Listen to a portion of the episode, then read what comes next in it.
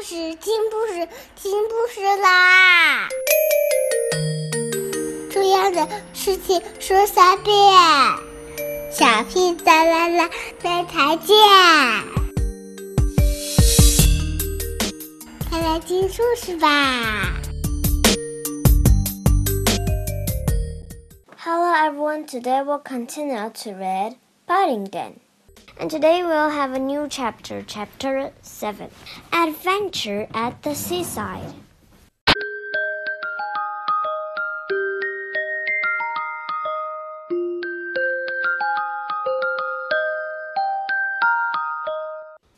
I don't think you're allowed to, said Mrs. Brown, reading the notice. It said here everyone has to make their own. Judy looked disappointed. Well, I shall have a go, and anyway, come on, you two, let's have a bath first. Then we can start digging after lunch. She raced down the sand closely followed by Jonathan and Paddington. At last, Jonathan followed, but Paddington only got a few yards before his life belt slipped down and he went headlong in the sand.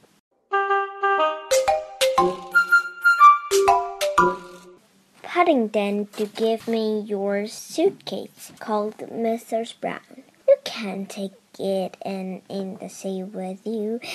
It'll get wet and be ruined. Looking rather crestfallen, Paddington handed his things to Mrs. Brown for safekeeping and then ran down the beach after the others.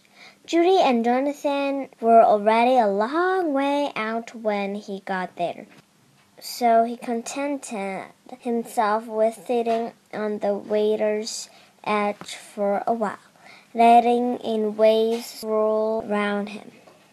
As they came it, it was a nice valley, a bit cold at first, but he soon got warm. He decided the seaside was a nice place to be. I paddled out to where the water was deeper and then lay back in his rubber tire letting the waves carry him gently back to the shore. Ten pounds, supposing he won ten whole pounds.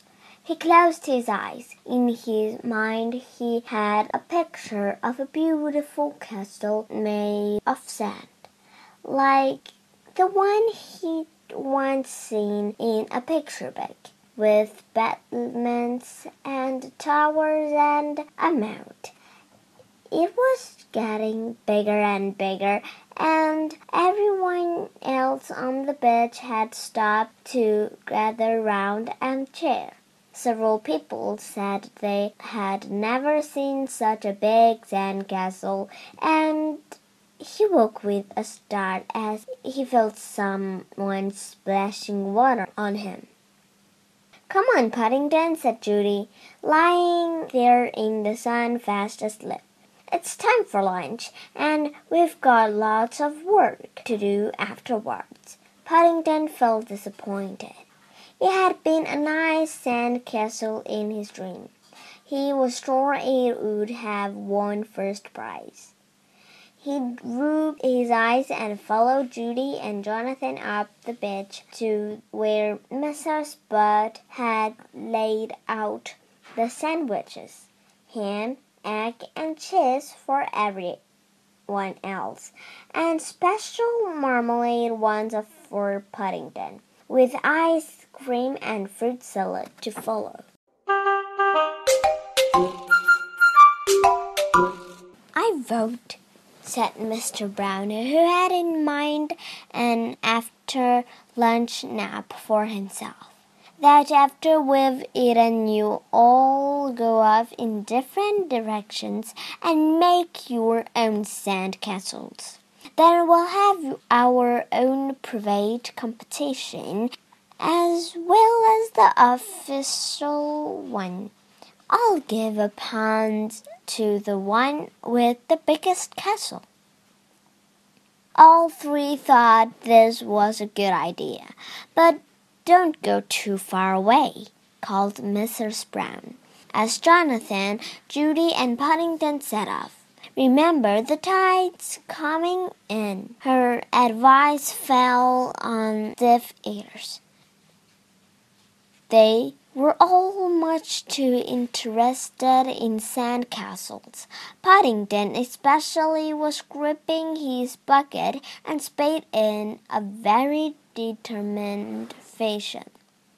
The bed was crowded, and he had to walk quite a long way before he found a deserted spot.